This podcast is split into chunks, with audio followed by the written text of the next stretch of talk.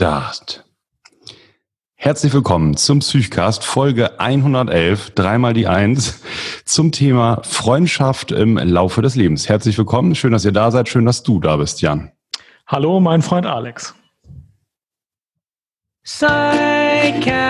Psychcast.de Psychosomatic medicine and psychiatry Psychotherapy and so much more. Psychcast is bringing you what you're looking for. With Alex and Jan, two doctors as your hosts. Psychcast, yes Psychcast, let's start the show. Fast alle interessieren sich dafür, Freundschaften zu führen, in neue Freunde kennenzulernen, Freunde zu finden. Aber es gibt nicht viel dazu. Und ich erlebe das auch bei Patientinnen und Patienten, dass das Thema Freundschaft, Beziehung eine wichtige Rolle spielt. Und das steht sogar auch in, in Lehrbüchern, dass Kontakte und äh, enge Beziehungen wichtig sind. Doch ähm, es, man findet nicht viel darüber, wie man im Laufe des Lebens in verschiedenen Lebensphasen, zum Beispiel als Erwachsener, wo sich Freundschaften nicht mehr so einfach entwickeln wie als Kind oder als Jugendlicher, wie man sie fördert und wie man sie pflegt und wie man neue Freundschaften eingeht. Und darüber wollen wir heute zusammen sprechen. Ja, denn das ändert sich auch im Laufe des Lebens. Viele Modelle stimmen für junge Leute und äh, Jugendliche und junge Erwachsene, aber das ändert sich eben genau. Das haben wir festgestellt und äh, der Umgang mit Freundschaften auch in Krisen ist sehr wichtig, aber weil sich der Umgang mit Freundschaften im Laufe des Lebens ändert, ändert er sich, glaube ich, auch in Krisen. Darüber wollen wir reden. Eine andere, eine andere Beobachtung von uns beiden war, dass ähm, auch durch die Corona-Pandemie und die Auswirkungen und die Maßnahmen Freundschaften tatsächlich ähm, auseinandergegangen sind. Langjährige Freundschaften bei uns im Bekanntenkreis sozusagen gekündigt wurden wegen bestimmter Differenzen, wegen unterschiedlicher Sichtweisen. Und ähm, ich habe tatsächlich auch viele Patienten gesehen, die jetzt kamen, deren Beziehungsgefüge durcheinander geraten ist, weil man unterschiedliche Haltungen hatte zu den Maßnahmen und zu der Entwicklung in diesem Jahr. Und auch diesen Aspekt wollen wir einmal beleuchten. Man kann auch in den sozialen Medien darüber lesen, dass hier entfolgt wird und dass die Lager sich aufspalten und dass das eben durch Familien- und Freundeskreise geht. Apropos soziale Medien, ähm, da werden Freundschaften im Erwachsenenalter ja auch gelebt äh, und das hat Vor- und Nachteile, das wollen wir auch besprechen. Also fangen wir mal an. Wie hattest du denn Freundschaften gepflegt als Jugendlicher und junger Erwachsener, Alex? Ähm, also da habe ich nie bewusst so, drüber nachgedacht, sondern Freundschaften, ähm, wie wir es eben schon gesagt haben, haben sich eher entwickelt. Und man hat ja als äh, Jugendlicher auch den Vorteil, dass man unheimlich viel Zeit hat. Also man ist vormittags in der Schule und hat dann oft nachmittags zur Verfügung und äh, kann was unternehmen und hat sozusagen durch die, durch die Eingebundenheit in die Schulsystem ja auch äh, viele Kontakte und kann sich dann sehr gezielt auch ähm, oder was heißt sehr gezielt? Es entwickelt sich dann mit den Leuten, mit denen man sich gut versteht, ähm, eben eine Freundschaft. Und ich war immer eher so der Typ, ähm, nicht so mit einem großen Freundeskreis, sondern ich habe mir eher so gezielt Freunde ausgesucht, mit denen ich mich gut verstanden habe und hatte auch Freunde aus ganz unterschiedlichen Kreisen. Also ich ähm, war da nie so, dass ich mich so in so eine Gruppe so hingegeben habe, sondern eher so so ein Symbiose-Modell dann verfolgt hat mit Leuten, mit denen ich wirklich ein gemeinsames Interesse hatte oder ähm, wir uns besonders gut verstanden haben in bestimmten Belangen. Und es gibt ja auch immer den Freundestyp, der eher so eine Gruppe sucht, in, de, in, in der er sich eher auflöst, sozusagen Klickentyp. Wie war es denn bei dir? Ja, also ich hatte schon den Eindruck, dass die Verfügbarkeit in der Kindheit und Jugend schon eine große Rolle spielte. Also die Leute, die sowieso in der gleichen Klasse waren und die einfach sowieso mit einem rumhingen, weil man nachmittags noch auf dem Schulhof war oder so, die waren schon besonders äh, geeignet als Freunde. Ähm, du sagst ja, dass du die Freunde dir so bewusst und aktiv selektiert hast. Ähm, ich weiß gar nicht, ob man das nicht überbewertet. Also es das heißt ja auch, dass man seine ähm, Partnerin einfach im gleichen Dorf oder im Nachbardorf findet und dann denkt, das sei jetzt die Frau fürs Leben. Dabei war die einfach nur verfügbar, wenn ich das mal so sagen darf. Ähm, und ich glaube, je jünger ich war, desto eher spielte dieses, wir hängen sowieso zufällig gleichzeitig auf dem ähm, Schulhof rum eine Rolle. Klar, da gibt's dann auch welche, die sind einem Seelenverwandter und welche sind einem weniger Seelenverwandt. Aber dass man einfach sowieso viel Zeit miteinander verbrachte, äh, strukturierte in meinen Augen schon sehr stark, welchen Freundeskreis man hatte. Klar, und dann hat man sich die mit den gleichen Interessen rausgenommen und hat mit denen was gemacht gemacht. Aber es war einfach Zeit im Überfluss da und Kontaktgelegenheit gab es auch im Überfluss. Ja, und dann hat sich daraus äh, ergeben, mit wem man am Nachmittag äh, gezockt hat. Mhm. Ja. Ja, und dann gibt's finde ich, so ähm, verschiedene Kriterien und, und das ist, glaube ich, der Punkt, das ist ja bei allen anders, aber ähm, können wir gleich mal von uns auch berichten, was, was eine Beziehung sozusagen erfüllen muss, damit man sie auch als Freundschaft bezeichnet. Manche sind da ja eher sehr schnell dabei und man hat sich kennengelernt, äh, erste Sympathie und man sagt, derjenige ist ein Freund und andere haben ja höhere vielleicht Kriterien oder äh, Maßstäbe, ähm, woran Sie dann bemessen würden, ob Sie jemanden als Freund bezeichnen. Wie ist das denn bei dir? Wo fängt denn Freundschaft bei dir an? Ähm, wie, wie muss denn dann so eine Verbindung beschaffen sein? Also es ist ja jetzt der Unterschied zwischen Bekannten und Freunden. Ich glaube, das ist ähm, im amerikanischen Sprachraum sind Friends und auf, auf, auf Facebook auch, sind das ja auch Bekannte eher als Freunde. Ähm, bei Freunden glaube ich immer, dass äh, man höchstens fünf hat, eher so zwei, drei. Und das sind die, ähm, wenn ich plötzlich eine schlimme Krankheitsdiagnose bekäme oder so, mit denen ich in den ersten drei Tagen reden wollte und die mir wirklich helfen, irgendwie darüber hinwegzukommen. Meinen Bekannten muss ich das irgendwie sagen, aber das sind nicht die, von mhm. denen ich mir wirklich Unterstützung, Trost und Hilfe unter, äh, erwarte.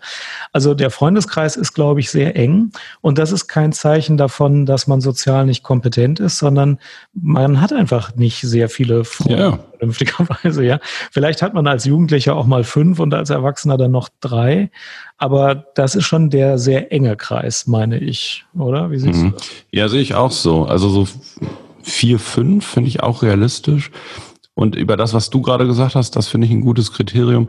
Und ich finde auch, es spielt so eine Rolle, wenn ich mit denjenigen äh, über etwas ähm, spreche, dass die sozusagen aus der Freundschaft, also natürlich ist es wichtig, manchmal einfach die Wahrheit zu sagen und einem auch negative Rückmeldungen zu geben. Aber bei einer Freundschaft stelle ich mir schon vor, dass derjenige erstmal prinzipiell auf meiner Seite ist, mhm. weil er ein Freund ist. Und mhm. Das ist ja bei Bekanntschaften anders. Da geht das ja manchmal eine Zeit gut. Man hat so, verfolgt irgendwie so in einer loseren Bekanntschaft so das gleiche Ziel und dann versteht man sich und dann kommt mal so ein Punkt und derjenige steht dann nicht einfach ähm, auf der Seite von einem selbst, ne, sondern ähm, vielleicht auf einer anderen, weil er zu der Sache eine andere Position hat. Und das würde dann für mich eher so gegen Freundschaft sprechen. Ne? Also es, es kommt drauf an. Also es muss jetzt man muss ja nicht immer einer Meinung sein, aber ich finde, da entwickelt sich dann eine bestimmte Ebene nicht und es stellt sich auch dieses Freundschaftsgefühl nicht ein, was ja nicht mhm. schlimm ist, aber das würde ich dann so nicht als Freundschaft bezeichnen. Also ich finde, Freundschaft bedeutet auch eine gewisse Abhängigkeit voneinander. Mhm. Und ich meine, dass da ein bisschen sozialer Stress entsteht, der gar nicht nötig ist. Ich glaube, viele haben den Eindruck, man muss viele Freunde haben, das sei aber unabhängig bleiben, denken viele. Und dann noch ich. unabhängig bleiben, genau. Und äh, mhm. die anderen haben auch so viele Freunde und das sieht man ja auf Instagram, wie viele Freunde die haben. Ähm, man kann mehr oder weniger Bekannte haben. Äh, ich glaube, ich habe zum Beispiel eher viele Bekannte, aber wenig Freunde. Aber ob man jetzt viel oder wenig Bekannte hat, spielt meiner Meinung nach für die eigene psychische Stabilität und Gesundheit nicht so eine große nee. Rolle. Ich finde immer, wenn man mindestens einen guten Freund hat, das macht einen echt großen mhm. Unterschied zu null gute Freunde und nur Bekannte. Aber zwischen ein guter Freund und zwei, drei gute Freunde, ja. dann ist der Unterschied schon geringer. Und ob man drei oder mehr als drei gute Freunde hat, äh, ist, glaube ich, völlig wurscht. Und wie viele Bekannte man hat, ist noch wurschter. Ja, also äh, da Bekannte und Freunde soll man in dem Punkt nicht durcheinander bringen. Und es ist nicht das Ziel, möglichst viele Freunde zu haben. Oder jedenfalls wäre es kein Ziel, das für mich bedeutend ist. Wenn ich zwei gute Freunde habe, dann ähm, reicht das eigentlich aus. Mhm. Ja. Ja, genau. Und ich glaube, dass sich das auch mit der, mit dem Alter schon ändert. Also da konzentriert man sich, glaube ich, auf weniger gute Freunde als früher. Da ist, glaube ich, äh, also als Jugendlicher, als Student ist, glaube ich, die, ähm, Grenze zwischen Bekannten und Freunden noch ein bisschen fließender und auch die Freundschaften wechseln häufiger. Also ich weiß, im Studium war es oft so, tagsüber bin ich den ganzen Kursen und Seminaren gefolgt Abends bin ich dann in die Mensa gegangen und wer zufällig auch in der Mensa war mit dem oder mit der Gruppe, habe ich dann auch auf den Abend verbracht, ja. Was sehr schön ist, aber was natürlich ähm, auch wieder der Verfügbarkeit und der, der, dem Überfluss an Zeit und Gelegenheit geschuldet ist. Heute mit Job und Kindern muss ich mich ja, wenn ich mich mit einem Freund verabreden will, drei Wochen im Voraus verabreden, damit der Zeit hat, ich Zeit habe, die Kinder betreut sind und die Welt nicht untergeht. Ja, das finde ich immer schwierig. Also das finde ich, da geht ähm, eine, ein gewisser eine Qualitätskriterium kaputt, ne? wenn man das so lange planen muss. Ähm, führt es manchmal dazu, dass es dann schon wieder stressig ist. Und ich finde, Freunde zu treffen sollte eigentlich Spaß machen und Genuss sein.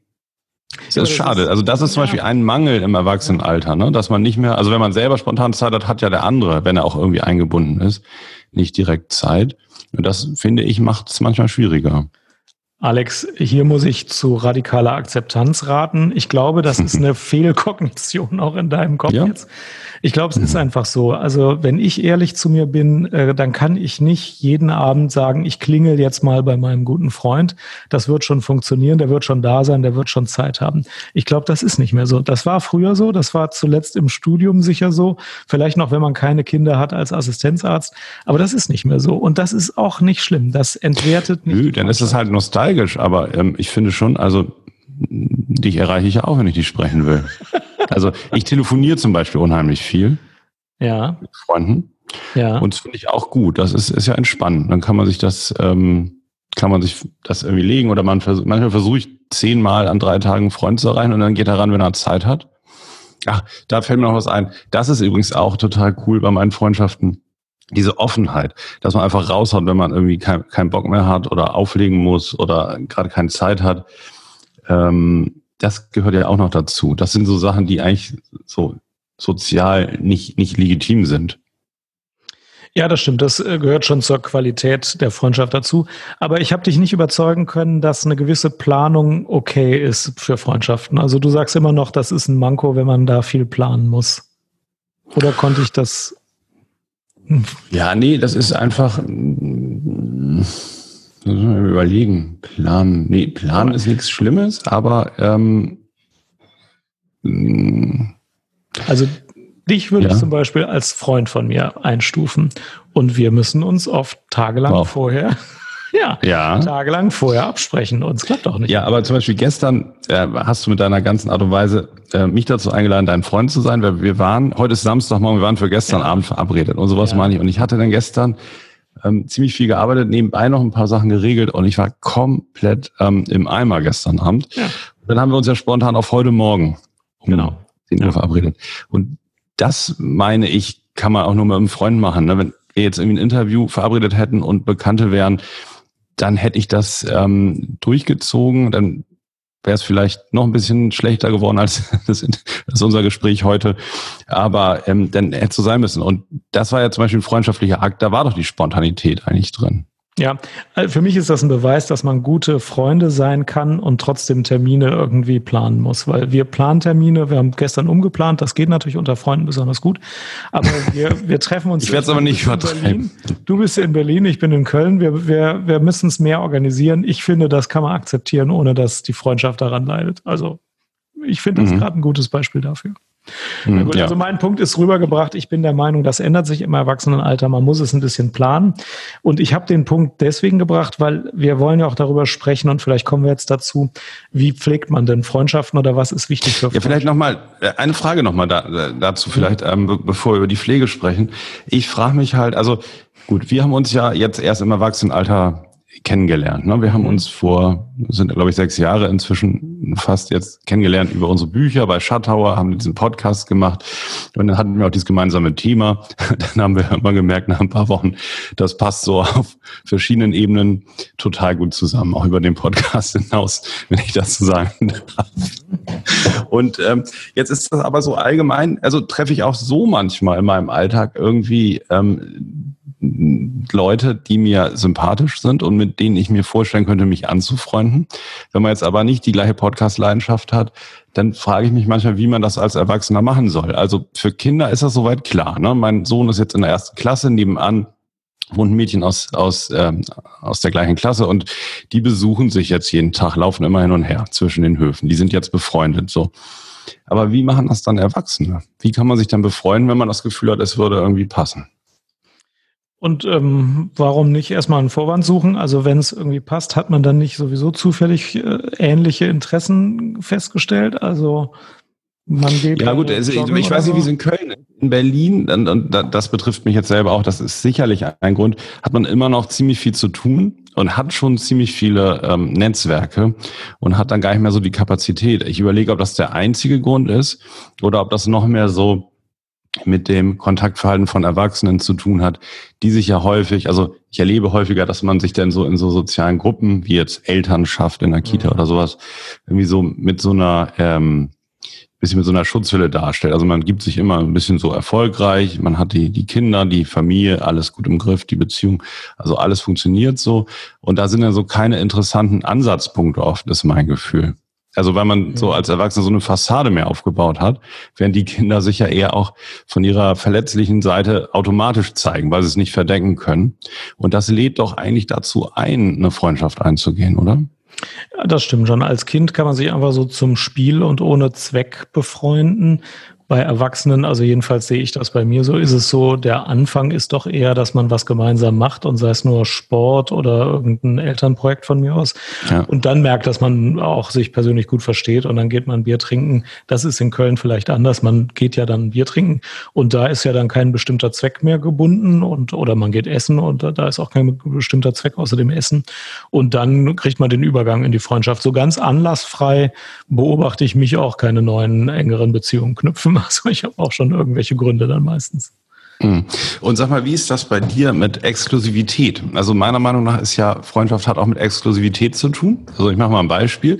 Wenn du jetzt sagst, Alex, komm noch mal nach Köln Wochenende, dann können wir mal ein paar Videos aufnehmen und was essen gehen und ich komme dann nach Köln. Ne? Und sagst du, ja, ähm, ach hier übrigens, ähm, Maximilian und Daniel sind auch noch gekommen. Das ist noch ein Freund aus Stuttgart und ein Freund aus München. Und machen wir mal äh, zu viert was zusammen. Ja, dann ist vorbei. Ja, das ist so die, das, so sind ja aber viele drauf, ne? Ja, dann ist vorbei. Dann ist man halt bekannter und dann viel Spaß mit ja. einem neuen Bekannten, aber nicht mehr mit mir. Es gibt Treffen in Gruppen, ich kann auch Freunde yeah. in Gruppen einladen, ist klar. Aber ja. wenn ich erwarte, dass ich jetzt als Freund komme, dann will ich Quality Time haben und wenn Quality ich nicht kriege, sondern wie ein Bekannter behandelt werde, dann habe ich Kopfschmerzen und bin heute Abend leider zum Abend nicht, nicht aufgelegt. Ja. Okay, interessant. Siehst du auch so, ne? Oder? Ja, mhm. klar. Ja. Mhm. Okay. Ja. Jetzt hattest du gesagt, lass uns doch reden über, wie man Freundschaften pflegt, oder? Da, da bin ich ja. gespannt. Ja. Ja, also das Gespräch, das ich mit Patientinnen und Patienten häufiger führe, die sagen, ja, ich bin jetzt so einsam, ich möchte wieder Freundschaften aufbauen. Ähm, das enthält nämlich das Element, das wir eben schon besprochen haben. Ich sage dann, ja, dann suchen Sie sich doch einen Anlass als Vorwand, zum Beispiel einen Sportclub, damit Sie überhaupt Leute kennenlernen, von denen sich vielleicht welche als geeignete Freunde anbieten. Und wenn Sie dann das Gefühl haben, das könnte passen, dann machen Sie aktiv Termine und Treffen zum gemeinsamen Sport machen, zum gemeinsamen Abendessen. Und wenn sich dann ein Kontakt herstellt, dann pflegen Sie ihn, indem Sie regelmäßige Treffen irgendwie anstreben. Ähm, bei mir selbst merke ich das jetzt nicht so. Ich habe eher das Gefühl, da jetzt nicht so ähm, viel neu aufbauen zu müssen. Ich habe eher das Gefühl, ich muss mir aktiv sagen, die Freunde, die ich jetzt zu Freunden zähle, mit denen muss ich mir äh, auch wieder Zeit organisieren und und dann dafür sorgen, dass ich mit denen auch weiterhin in die Sauna gehe und mich einfach regelmäßig treffe. Ähm, aber diese Pflege, die es früher als Jugendlicher oder als Student nicht so gab, weil es sich einfach von selbst ergeben hat, dass man sich trifft, die muss ich als Erwachsener tun und ich bin eben nicht der Meinung, dass es dann eine künstliche Roboterfreundschaft ist, weil ich mir das in den Kalender eintrage und weil ich in meiner To-Do-Liste habe, nachprüfen, ob ich mich in letzter Zeit mit meinem Freund X in der Sauna verabredet habe. Ich glaube, das gehört dazu und ich glaube, das darf man den Leuten so als Trainingselement vorschlagen. Und ich glaube, so laufen halt erwachsene Freundschaften und dann macht man so. Und am Schluss, wenn man das dann zehnmal gemacht hat, hat man einen echten Freund gewonnen, den man sonst nicht gewonnen hätte. Ja, da bist du doch gut drin. Also du verfolgst ja auch äh, unsere Termine. Ähm, ich, ich bin da manchmal schon auch abgelenkt durch irgendwelche familiären Sachen und ähm, das ist, glaube ich, eine total wichtige Stärke. Das hat ja so mit einer eigenen inneren Struktur zu tun, weil Freundschaften sind ja nicht immer nur romantisch und dann will man das unbedingt und trifft sich so, ne, wie es wie es eher in der Kindheit ist, sondern es ist ja auch ähm, genau, man, man muss der ganzen Sache eine Struktur geben. Mhm. Und ich glaube, das ist was, was man auch üben kann, ne, oder sich angewöhnen kann, wenn man das nicht so hat. Mhm. Was rätst du Guter Patienten, wenn es darum geht, Freundschaften zu knüpfen? Also was hörst du dich sagen? Du, du kriegst die Frage wahrscheinlich auch oft gestellt. Mhm. Ja, ich höre mich ganz oft, also ich höre ganz oft ähm, erstmal so Negatives oder Skeptisches über Personen, die eigentlich mir vom Patienten als Freund vorgestellt werden. Ne? Also da wird jemand eingeführt und den gibt's und dann höre ich halt häufig, ja, aber der hat auch nicht mehr so viel Zeit und ja, dann hat er da was Besseres vorgehabt und hat mir dann abgesagt und da ist er lieber aufs Konzert gegangen und so. Und das versuche ich so ein bisschen nach und nach ähm, rauszuarbeiten und zu verstehen und komme dann eigentlich häufig drauf, ähm, dass es der, dass es dann beim Patienten eher so ist, dass durch seine Erkrankung oder durch seine Krise was auch immer davor liegt, er eher dazu übergegangen ist, weniger ähm, äh, Empathie oder weniger die Brille ähm, des anderen aufsetzen zu können. Ne? Also da versuche ich immer sozusagen ein, Kriterium in Therapien ist ja so Allparteilichkeit, ne? dass man sich jetzt nicht nur hinter dem Patienten stellt und sagt, ja, also ihr Freund hat sie ja wirklich total enttäuscht, sondern auch zu verstehen, warum der andere sich vielleicht so verhält. Also ich höre mich da um äh, sehr, sehr oft, wenn das eigentlich eine stabile Beziehung ist, ähm, dafür zu werben, auch den anderen zu verstehen in seinen Handlungen. Und das funktioniert auch ganz oft. Also wenn man wieder die Brille anders aufsetzt und sich das anguckt, was eigentlich diese Beziehung ausmacht, dann kann man ja auch über bestimmte Punkte hinwegsehen. So wie du jetzt darüber hinweggesehen hast, dass ich dich gestern Abend hab sitzen lassen. Ne? Mhm. Und ähm, du hast dich dann ja in mich reingedacht, wenn ich total im Arsch bin und kein, keine Lust habe, dann macht es keinen Sinn. Und ähm, das ist, glaube ich, ähm, ganz wichtig, ne? dass man, dass man auch äh, dem anderen irgendwelche Schwächen oder ähm, auch ähm, hier, sagen wir mal, so ähm, ungünstiges Beziehungsverhalten zugesteht. Das finde ich einen sehr interessanten Punkt. Du hast jetzt ja praktisch gesagt, dass Patienten oft damit hadern, dass sie das Gefühl haben, der andere hat so viel anderes zu tun und der will mich gar nicht so oft sehen. Also Dem ist das gar nicht so gar wichtig, nicht genau. Ja. Deswegen ist mhm. mir das gar nicht so wichtig. Also ich sag mal so, ich habe gute Freunde, die ich in bestimmten Phasen nur alle zwei, vier oder sechs Wochen sehe. Weil, oh, das ist schon viel. Ne? Ja, aber, genau, ne? das ist schon viel. Das ist, das ist schon viel. Das finde ich auch. Ja. ja. Weil wir sind halt alle beschäftigte Familienväter mit Fulltime-Job und dann wollen wir mhm. noch Sport machen und so. Und deswegen bin ich auch froh, wenn, ich, wenn ich mit einem bestimmten Freund äh, Anlässe habe, wo ich was gemeinsam machen kann. Wir podcasten zusammen, das finde ich super. Ich habe einen Freund, mit dem mache ich dann immer zusammen Sport. Äh, dann, dann hat man das Gefühl, man kriegt es besser unter.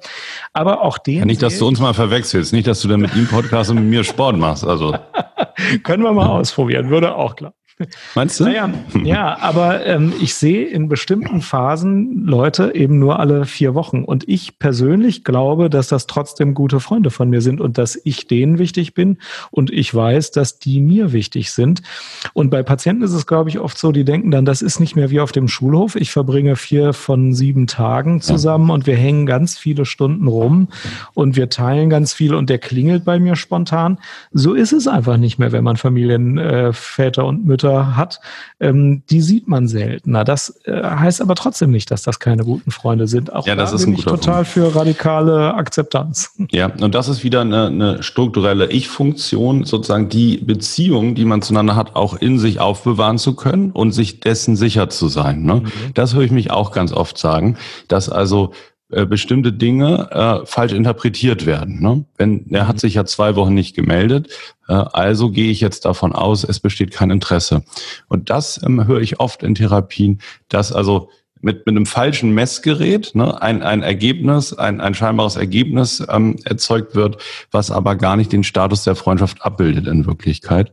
Mhm. Und, da, und, und das wiederum führt dann natürlich zu dem befürchteten Effekt, ne, dass ich dann selber denke, na gut, dann will der nicht, der hat sich zwei Wochen nicht gemeldet, ich interpretiere das als Desinteresse und kann mich gar nicht in den hereindenken, was der vielleicht alles zu tun hat. Mhm. So, und das wird ja irgendwie dann spürbar und der andere verliert tatsächlich das Interesse. Das ist ja diese sich selbst erfüllende Prophezeiung dann. Mhm. Genau, das finde ich dann wichtig, solche äh, Dinge zu korrigieren und mal zu objektivieren. Was bedeutet eigentlich ähm, äh, wirklich äh, ein bestimmtes Kontaktverhalten so. Was äh, machst du noch so zur Freundschaftspflege oder was empfiehlst du zur Freundschaftspflege weiterhin? Ähm, also ein Punkt finde ich, was man auch mit Bekannten nicht macht, dass ich bereit bin und, und das auch mir sozusagen umgekehrt auch bei Freunden selber erlaube, bei bestimmten Themen mal total in die Tiefe zu gehen. Also so typisch nicht freundschaftlich finde ich, dass man immer auf so einem bestimmten Niveau bleibt. Ah ja, okay, ah, geht's euch gut? Ja, okay.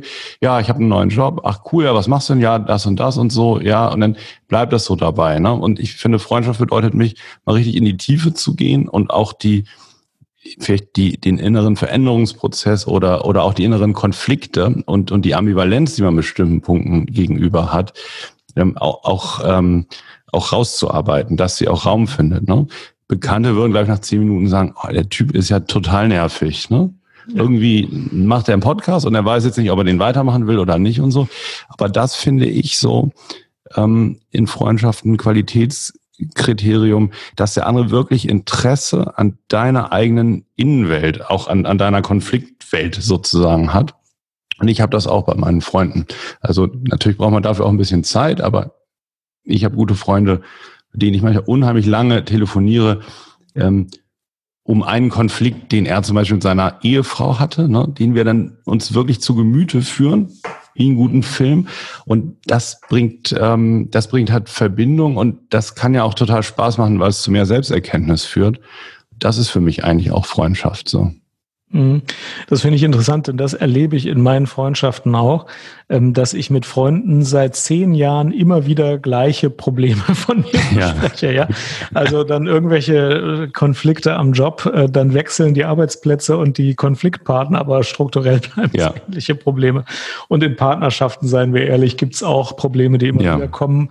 Und wenn man die immer wieder besprechen kann und irgendwann auch einfach nur der andere Schulterzucken sagt, ja, das ist eben auch ein Zeichen von einer Freundschaft. Und dann ich finde, das hat auch viel stabilisierendes, stärkendes, wenn ich weiß, naja gut, das ist halt ein Dauerthema und das kann es vielleicht sogar bleiben. Das ist auch nicht so mhm, Genau. Ähm, mhm. Das finde ich auch schön. Da, da merkt man dann, dass jemand ein Freund ist, wenn man etwas zum dritten Mal im Abstand von jeweils zwei ja. gesprochen hat und der trotzdem sagt, ja, du erzähl mal genauer, ja. Mhm. Ja, genau. Und, und wenn er dann loslegt mit seinem Thema, dann weiß ich schon manchmal, ah, okay, ich nehme jetzt gleich eine Stunde so und dann kann man sich das auch so auf der Zunge zergehen lassen äh, und sich darauf einlassen. Und, und das meine ich, das als Erwachsener, wenn man manchmal so vielleicht die Idee hat, jemand könnte ein Freund werden und man setzt mal so an bei so einer Sache und das kommt dann nicht. Also ähm, dann merke ich irgendwie so, ähm, da passt dann vielleicht irgendwas nicht oder die Zeit reicht nicht oder man hat ja vielleicht auch ganz unterschiedliche Vorstellungen. Aber das ist wirklich auch eine Seltenheit, dass man so in die Tiefe gehen kann, finde ich. Ja. Werbung. Diese Folge wird unterstützt von Blinkist. Blinkist ist ein Webservice, der Bücher zusammenfasst und dann kann man sich die Zusammenfassung entweder anhören, die werden von professionellen Sprechern eingesprochen, oder man kann sich das auch als Text durchlesen. Aktuell hat Blinkist sogar eine äh, zusätzliche Sparte gewonnen. Jetzt gibt's auch Hörbücher in voller Länge, die man sich da kaufen kann, und zwar zu einem deutlich reduzierten Preis. Wir nutzen beide Blinkist auch selber. Alex, was hast du zuletzt auf Blinkist dir angeguckt? Ich habe mir äh, durchgelesen von Dale Carnegie, wie man Freunde gewinnt, ein Klassiker über die Beziehungsgestaltung mit Freunden. Das hat ungefähr so 15 Minuten gedauert und dann habe ich die, mir die Hauptthesen zu Gemüte geführt und hatte dann auch die Idee zur heutigen Folge. Ja. Surft mal vorbei auf www.blinkist slash, äh, nee, blinkist.de slash Psychcast. Da schreibt man b-l-i-n-k-i-s-t.de slash Psychcast. Da gibt's im Moment das Jahresabo, das man kostenlos ausprobieren kann, zu einem reduzierten Preis. Vielen Dank für die Unterstützung und Ende der Werbung. Und jetzt geht's weiter mit dem Psychcast.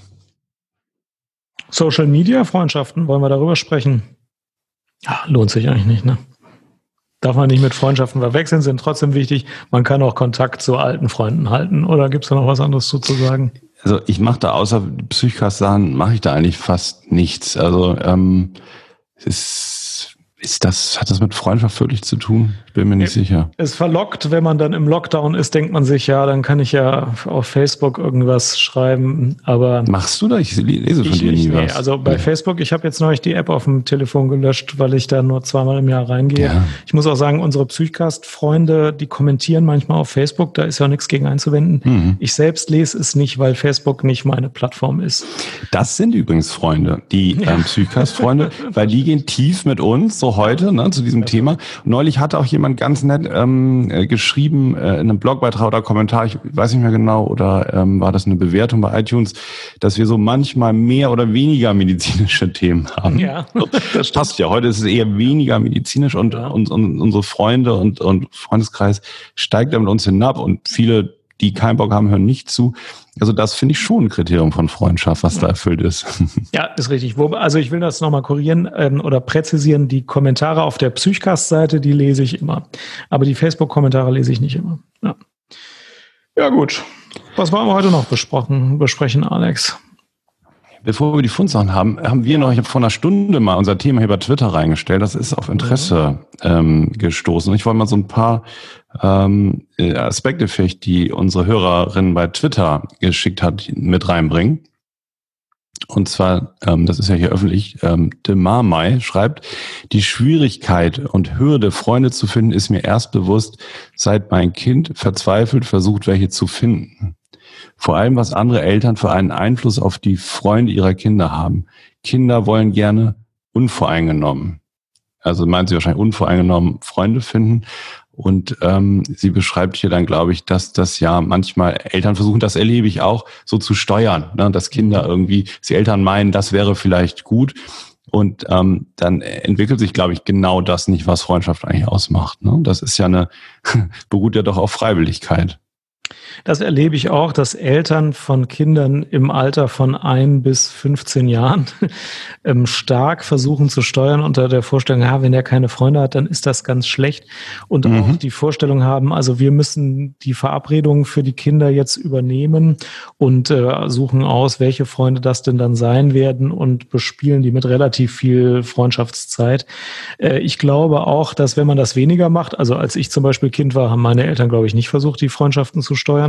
Ähm, dann hängen die Kinder halt drei Wochen rum, dann fängt das Kind allerspätestens an, sich zu langweilen und guckt sich selber um, wen es sich als Freund nehmen kann. Und ich kann mir nicht vorstellen, dass das sehr viel schlechter ist.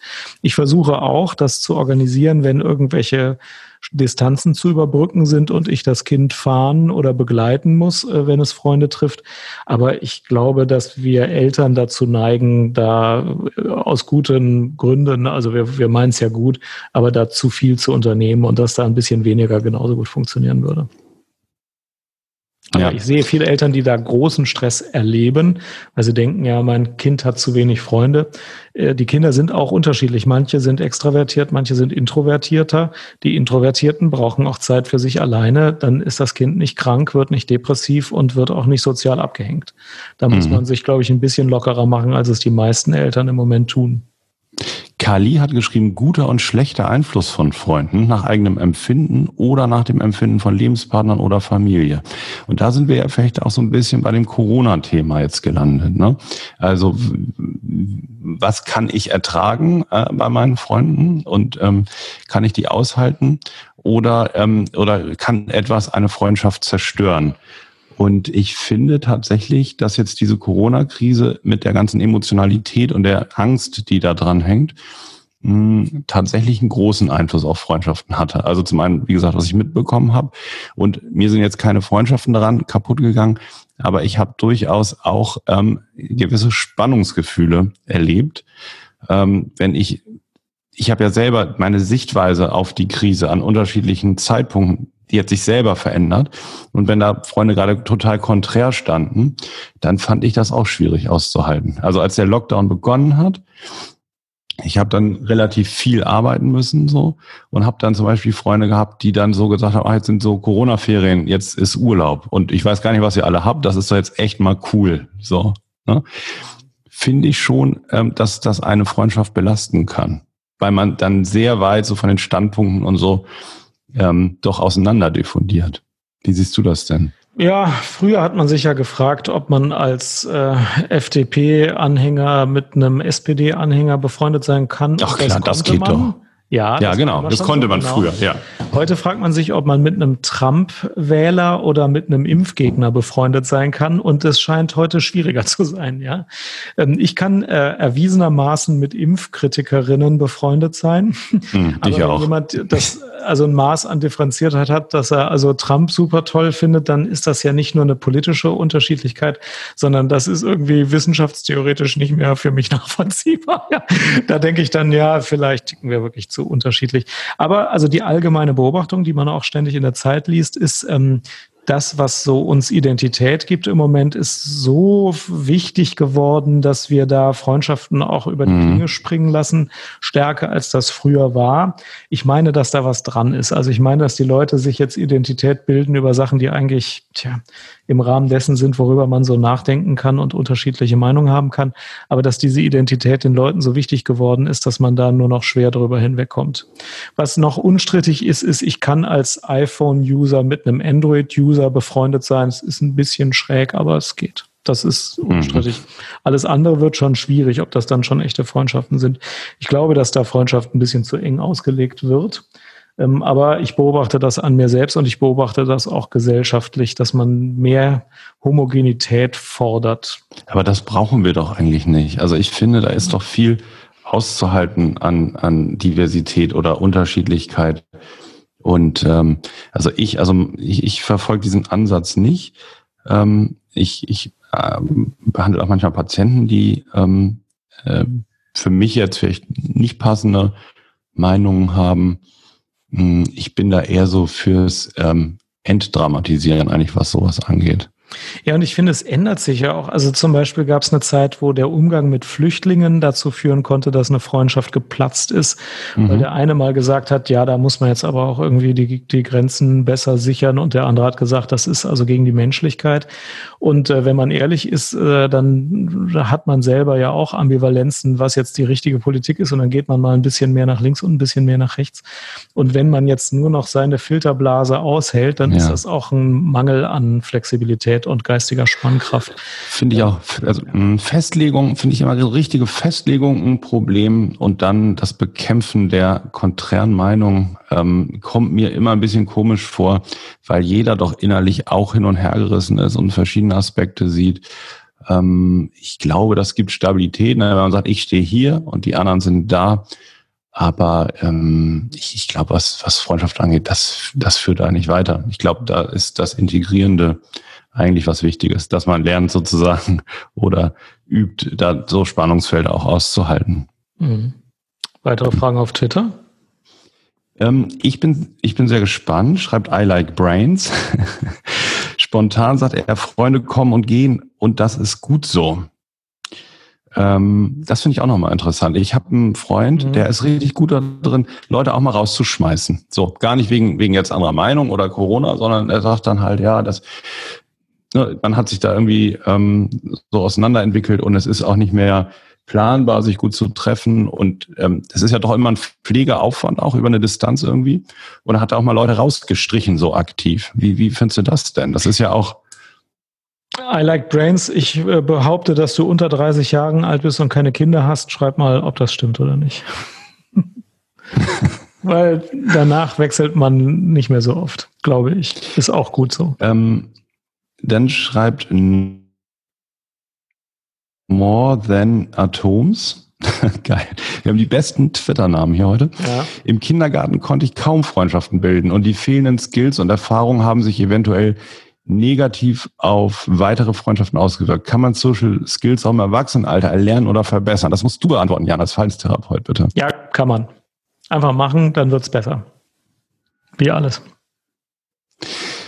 Stefanie sagt, Freunde kannst du dir aussuchen, Familie nicht. Ja, deswegen glaube ich auch, das ist, ähm, das ist wirklich ein Punkt, wo die, die ganze Psychotherapie, Psychiatrie vielleicht noch ein bisschen mehr darauf fokussieren kann, Freundschaftspflege. Also was wir heute mal anfangen zu denken, kann man vielleicht auch noch ein bisschen mehr in das Fachgebiet reinholen. Eins die- meiner Lieblingsthemen. Alle Ja. beklagen sich immer, dass sie so eine schwierige Beziehung in der Familie haben. Das ist auch schlimm und da muss man auch drüber reden und das soll man auch verbessern. Aber viel zu wenig wird darauf fokussiert, dass man sich die Freunde tatsächlich aussuchen kann. Und wenn man positive Beziehungen haben will und das mit der Familie schwierig ist, dann kann man das bearbeiten. Aber dann kann man auch mal ganz viel Fokus drauf legen, erstmal gute freundschaftliche Beziehungen zu Freunden zu knüpfen. Dann ist es auch besser aushaltbar, wenn es in der Familie schwierig ist. Ich finde, dass da auch oft so die Vorstellung ist, ja, ja, mit meiner Familie bin ich geschlagen, dann bin ich halt geschlagen. Aber dass man die Freunde sich aussuchen kann, hat ja die Chance, dass man damit nicht alleine steht, dass man jetzt halt mit der Familie geschlagen ist. Hm. Jetzt haben wir noch ein super Schlusswort von Emma und Anton bei Twitter. Äh, er oder sie schreibt, Freunde sind wichtig im Leben. Sie kennen dich mit deinen Stärken und Macken. Sie sagen dir ehrlich ihre Meinung, auch wenn die unangenehm ist. Sie sind da, wenn es Probleme gibt und freuen sich mit dir, wenn die Sonne im Leben scheint. Eine gute Zusammenfassung. Ja, stimmt. Du hast jetzt Hm. speziell gar keine großen Macken, aber ja. Ich weiß. wenn, würde ich damit umgehen können, ja. Gut, Fundstücke der Woche. Da ist bei mir ein Buch von Tijen Onaran. Ich weiß gar nicht genau, wie man das ausspricht. Ich glaube, das ist eigentlich ein Frauenbuch, aber das ist, ist trotzdem für alle interessant, die irgendwas im Internet machen, wie, wie Bloggen oder Podcasten. Das heißt, ähm, nur wer sichtbar ist, findet auch statt. Und da geht es so ein bisschen darum, ohne ein Narzisst zu sein, ähm, so eine eigene Marke oder so einen Markenkern aufzubauen und den auch bewusst zu kommunizieren. Also all das, was wir hier im Psychcast noch nicht machen, weil wir machen ja noch oft das, wo wir auch gerade Lust zu haben. Aber irgendwann kann man ja überlegen, was ist davon sozusagen wirklich unsers und was wollen wir dann auch immer gezielt kommunizieren. Davon schreibt Tien und Naran in ihrem Buch. Das ist jetzt irgendwie gerade neu erschienen und da geht es auch um die Sichtbarkeit von Frauen, aber äh, man, da kann eigentlich jeder was mit anfangen. Also für, für jeden, der irgendwie ein kleines Business hat oder einen Blog oder einen Podcast und so öffentlich kommuniziert. Dafür fand ich das sehr interessant. Es ist allerdings jetzt weg seit ein paar Tagen. Ich finde es nicht mehr wieder. Ich fürchte, das Nachbarskind äh, hat es mitgenommen. Ich weiß es nicht. So ist das. Verlinkt. Hm. Sehr gut. Was hast du denn für eine Fundsache, Jan? Also ich habe als Fundsache, dass ich jetzt ein bisschen versuche, welch, äh, zu verstehen, welche psychischen Folgen Corona-Krankheiten haben können. Ich muss erstmal Full Disclaimer sagen, dass ich noch gar keinen Patienten selber behandelt habe, der irgendwie von ähm, Covid-19 äh, Krankheit und einer psychiatrischen oder psychischen Folge betroffen war. Aber ich lese viel und ähm, ich glaube, das ist interessant, das jetzt zu verfolgen. Was sich im Nebel ja schon abzeichnet, ist, dass Covid-19-Patienten besonders oft delirant werden und auch besonders oft agitiert sind. Ähm, Und hier ist es wichtig, den Umgang damit zu finden. Ähm, Man muss nämlich dann äh, gerade in der Entwöhnung von der Beatmung sedieren, äh, um damit umzugehen. Ähm, Aber ich habe persönlich damit keine Erfahrung. Und was man in der ähm, allgemeinen Öffentlichkeit liest, aber was ich auch berichtet bekomme, ist, dass Patienten, junge Patienten, die eine Corona-Infektion überstanden haben, dass die häufig dieses Fatigue-Syndrom haben und eine erhebliche Antriebsschwäche über Wochen und vielleicht sogar Monate entwickeln. Ähm, Ich glaube, dass auch das nicht irgendwie eingebildet oder übertrieben ist, sondern es macht den Eindruck, dass das tatsächlich häufiger vorkommt.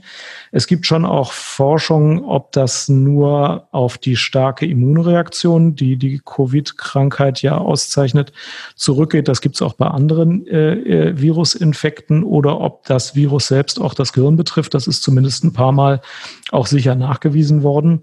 Ähm, aber jedenfalls ist das ein Thema, ähm, das in der Zukunft uns, glaube ich, ein bisschen mehr beschäftigen wird. Naja, also wie gesagt, ich kann dazu gar nichts Eigenes sagen, aber ich finde es lesenswert zu verfolgen, was da sich im Moment an Erkenntnissen ergibt. Verlinkst du da eine interessante Quelle vielleicht, dass man sich nochmal Ja, nachlesen kann? Kann ich nochmal versuchen, was rauszusuchen? Hm? Ja. Ja. Gut, die Okay. letzte Frage habe ich nochmal zu Freundschaften, Jan. So zum Abschluss. Und zwar sagt man ja, also es gibt ja zum Beispiel auch, das ist jetzt keine Fundsache, aber dieses Buch, wie man Freunde gewinnt von Dale Carnegie, das ist irgendwie fast 100 Jahre alt. Da hat er so irgendwie 29 Grundsätze, hatten wir auch mal überlegt, ob wir darüber sprechen, haben uns dagegen entschieden, kann man sich angucken. Und da ist ja ein Punkt, ein ganz wohl wichtiger, zentraler Punkt, zuhören können. Ne? Also Mhm. sozusagen ähm, ähm, aufrichtig, neugierig eben äh, ähm, zuzuhören. Damit meint er gerade, wie man Freunde gewinnt, also wie man Freundschaften eingeht. Und da wollte ich dich mal fragen, ist das heute eigentlich nur noch zeitgemäß in dieser schnelllebigen Welt oder ist es heute eine wichtige Kunst, mal geflissentlich von sich selber zu reden? Weil da sehe ich häufiger Leute, die das gut können, die in irgendwelchen Events oder so ins, ins Gespräch kommen und jedes Thema dazu nutzen, ähm, um über sich selber zu sprechen. Und meiner Meinung nach funktioniert das auch erfolgreich, weil die dann, die werden dann immer sagen, ach ja, das ist ja der mit XYZ und so. Also dann, dann bekommen die irgendwie so eine Kontur, während der gute Zuhörer, so wie ich, dann dann vielleicht gar nicht so stark wahrgenommen wird. Hat sich das verändert in den letzten 90 Jahren, bevor, äh, also nachdem Carnegie das aufgeschrieben hat, oder findest du es immer noch so wichtig? Ich befürchte, dass sich das verändert hat in die Richtung, dass die Leute irgendwas hören und dann sofort sagen, ja, also ich habe das ja erfolgreich so geregelt. Ja. Und, äh, das finden die ganz toll. Und ich persönlich habe zwei Techniken, äh, mit denen ich versuche, das nicht zu machen. Die eine ist, wenn mir jemand was erzählt, dann denke ich oft, dass ich auf den Mute-Button bei mir selbst klicke. Also hier gibt's ja so ein, so ein Mischpult, ja. Und da gibt es, ich kriege das jetzt nicht richtig in die Kamera, aber da gibt es natürlich einen Mute-Button für den, ja. für den eigenen Ton. Und wenn mir jemand was erzählt, denke ich mir oft so, ich stelle mich jetzt auf Mute und höre dem zu. Und das Zweite, was ich... Und denkst du an was anderes dabei? Nein, nein, ich höre mal wirklich zu. Das funktioniert auch noch.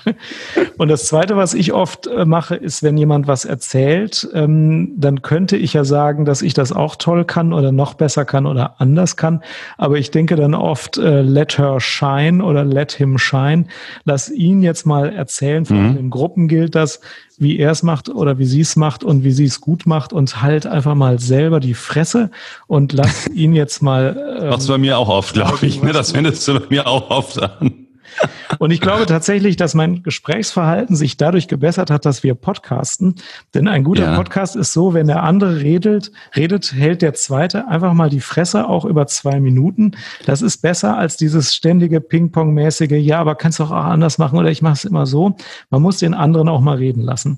Und deswegen ist der Podcast eigentlich ganz gut, um sich mit normalen Menschen draußen zu unterhalten. Einfach mal während des Gespräches zwei Minuten die Fresse halten und dann, wenn man wieder dran ist, auch was sagen. Das ist einfach besser als immer sagen, ja, ich habe das aber schon besser gemacht.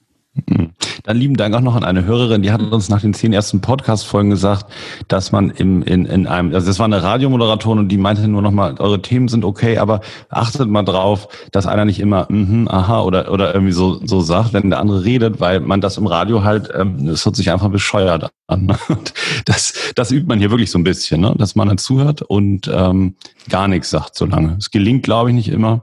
Aber den, der Ansatz ist, ist sehr, sehr richtig. Aber soll man jetzt eher gut zuhören, Jan, oder soll man geflissentlich von sich selber reden? Ja, im Wechsel. Ne? Man soll gut zuhören und von sich selber reden, aber zu unterschiedlichen Zeiten des Gespräches. Das kann alle zwei Minuten wechseln, aber man soll halt beides können. Nicht nur von sich selber mhm. reden oder immer gleich eine Lösung für die genannten Probleme sagen. Das kann keiner ertragen. Mhm. Okay, ja. Vielen Dank, liebe Freunde, dass ihr dabei wart und äh, vielen Dank, Jan, dass du dabei war, äh, dass du, dass wir gepodcastet haben und dass du mein Freund bist. Vielen Dank, mein Freund, und noch einen schönen Tag an alle, die zugehört haben. Bis bald. Tschüss.